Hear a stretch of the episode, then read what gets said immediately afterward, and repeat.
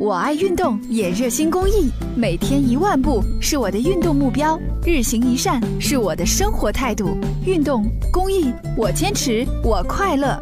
公益题材，乐善人生。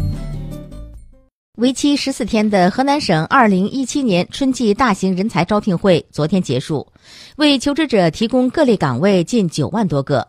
招聘会上，九五后年轻人成为求职主力军。他们的加入会给就业大军带来哪些新变化呢？记者随机采访了多位大学生求职者，发现有超过百分之二十的毕业生认为，其实找工作不难，只是自己比较挑剔。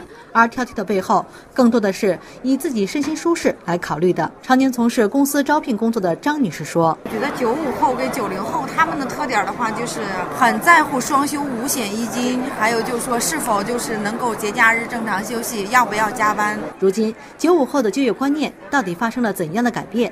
河南人才市场副主任卢宇认为，与七零后、八零后找工作求稳、求高薪不同，对于九五后的毕业生来说，相比传统职业，他们更看重兴趣。九五后这一代，他们更加的寻找适合自己兴趣发展的工作，他们更愿意到一些工作环境相对来说比较轻松、更适合年轻人创业打拼的地方中去。据某网站发布的毕业生季大数据报告显示，有百分之四十八的九五后选择不就业。这些九五后毕业生。